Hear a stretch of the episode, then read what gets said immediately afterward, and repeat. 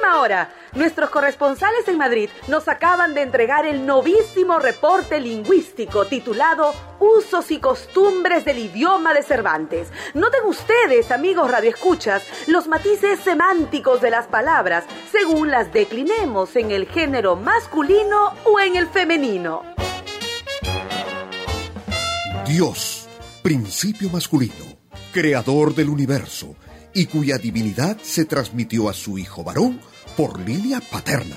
Diosa, ser mitológico de culturas atrasadas y entregadas al paganismo. Patrimonio, conjunto de bienes. Matrimonio, conjunto de males. Prójimo, lo que debemos amar como a nosotros mismos. Prójima, la fulana de la esquina. Héroe, ídolo. Heroína, droga. Hombre fácil, indica buen carácter y simpatía. Mujer fácil, indica libertinaje.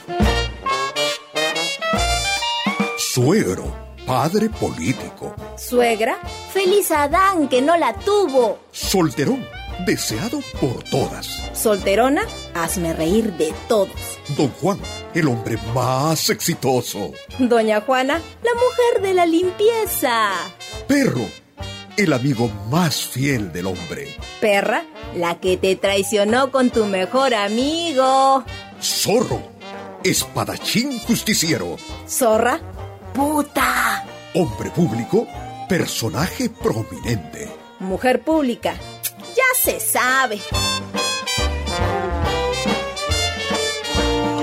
captan, estimados amigos y amigas, alguna sutil diferencia en el tratamiento que brinda la ilustre lengua de Cervantes a los hombres y a las mujeres? Más claro no canta un gallo, mejor dicho, una gallina. Adelante estudios.